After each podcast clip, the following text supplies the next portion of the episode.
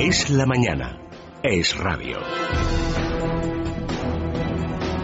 Seguimos en Es la mañana de Federico y les contamos las novedades en relación a la Casa Real después nada menos de que hayan transcurrido tres meses desde que conociéramos que el rey recibió hasta mil millones de pesetas en herencia de su padre don Juan, la Casa del Rey ha ofrecido una explicación, aunque no aclara eh, demasiado si pagó finalmente don Juan Carlos impuestos por esa cantidad de dinero que cobró, porque dicen que esto sucedió hace 20 años. A pesar de esto, sin embargo, técnicos de Hacienda señalan que tiene que haber en alguna, algún tipo de constancia y de prueba si realmente el rey don Juan Carlos pagó lo que le correspondía en impuestos por la cantidad de dinero recibida. Tenemos muchísimas otras novedades en relación a casos de corrupción. También eh, una exclusiva que publica Libertad Digital sobre las prácticas de UGT en Andalucía, novedades sobre los SERE que sorprendentemente ofrece el diario El País y que además lleva a su portada.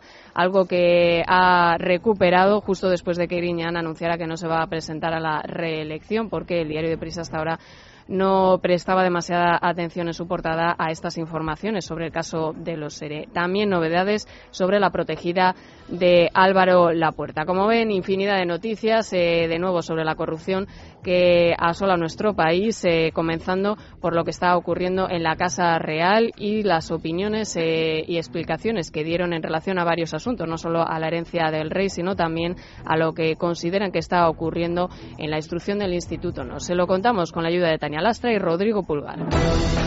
La Casa Real asegura que los mil millones de pesetas que recibió el rey como herencia de su padre no se transfirieron a España y que no hay constancia de que pagara impuestos, pero sí el convencimiento de que los albaceas lo hicieron.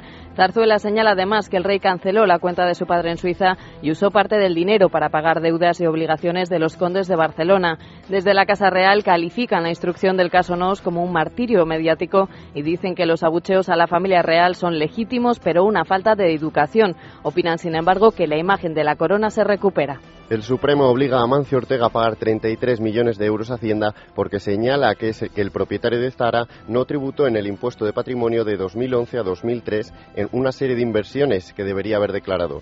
Los magistrados explican, sin embargo, que el principal accionista de Inditex no ha incurrido en los delitos de fraude o simulación en las declaraciones, ya que el pago extra que se le exige responde a una cuestión de interpretación de las normas. Bueno, pues como ven, la que se nos puede venir encima en esas revisiones que realiza Hacienda, eso sí, a determinadas personas porque vemos que en el caso, por ejemplo, de la infanta Cristina no se le realizó la paralela cuando se detectó esa supuesta venta de 13 fincas por parte de la hija del rey. A otros eh, españoles, sin embargo, sí que les exige la agencia tributaria cualquier tipo de euro que les deba y además incluso revisa la tributación eh, al alza, como siempre en estos casos.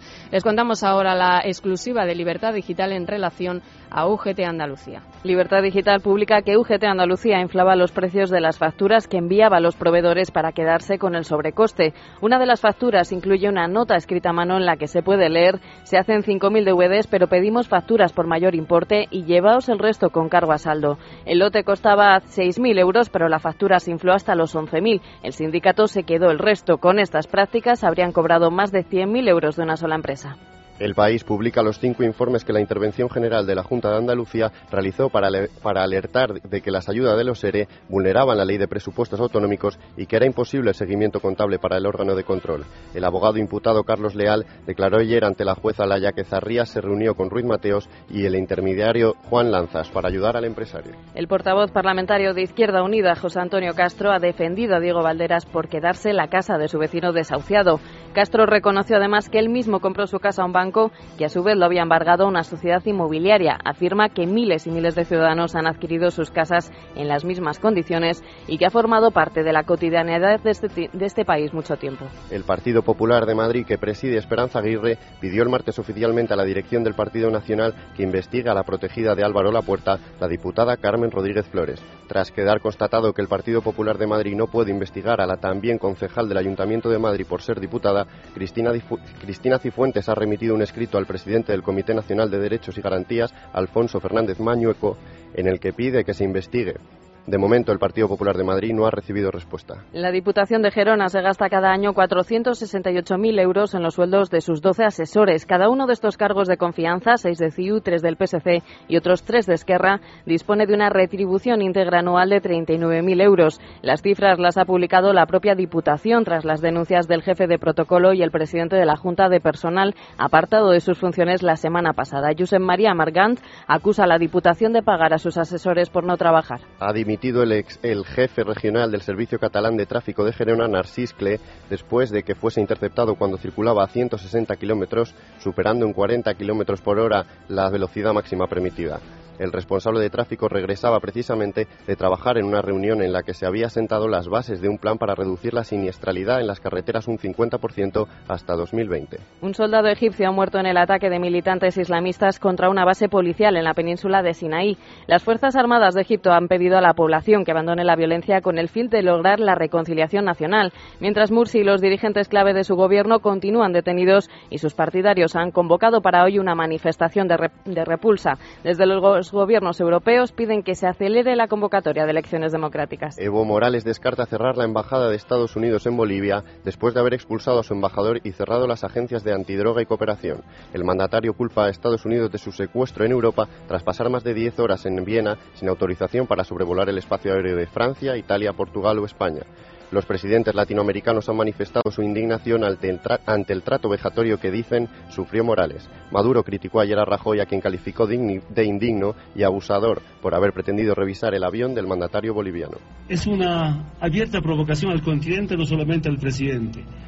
Usan a su agente, el imperativo norteamericano, para amedrentarnos y intimidarnos. Solo quiero decir, nunca nos van a intimidar, nunca nos van a asustar porque somos un pueblo que tenemos dignidad y soberanía. Lo que ha hecho el gobierno de España es infame. Pretender revisar el avión de un presidente suramericano. Bueno, ¿qué se cree ese presidente Rajoy? ¿Que los suramericanos somos esclavos de ustedes? ¿Ah? La Bolsa de Madrid cerró ayer con una subida de más del 3% después de que el presidente del Banco Central Europeo, Mario Draghi, anunciara que mantendrá los tipos por un tiempo prolongado y dejará la puerta abierta a una posible bajada hasta que la economía se recupere. En el mercado de deuda, la prima de riesgo española cerraba el día en los 300 puntos básicos.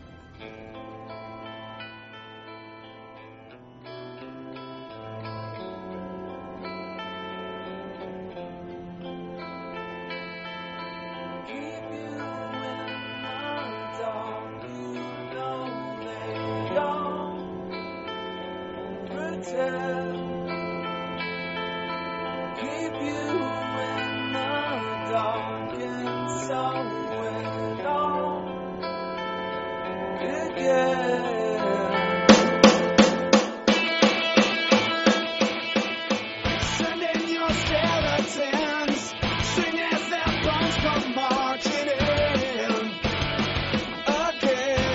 Vuelven los Foo Fighters tras anunciar el año pasado que se retiraban de forma temporal. El líder y vocalista de la banda, Dave Grohl, ha confirmado que ya están grabando el que será su octavo álbum de estudio y cuyo nombre todavía no se conoce. El grupo estadounidense ha vendido más de 12 millones de discos. Hasta que salga a la luz su nuevo disco, los fans de Foo Fighters pueden disfrutar del documental Sound City, con el que Dave Grohl se ha estrenado como director y que se publicó a principios de este año. Un documental que rinde tributo a los míticos estudios Sound City en los que grabaron Nirvana en el Young o Tom.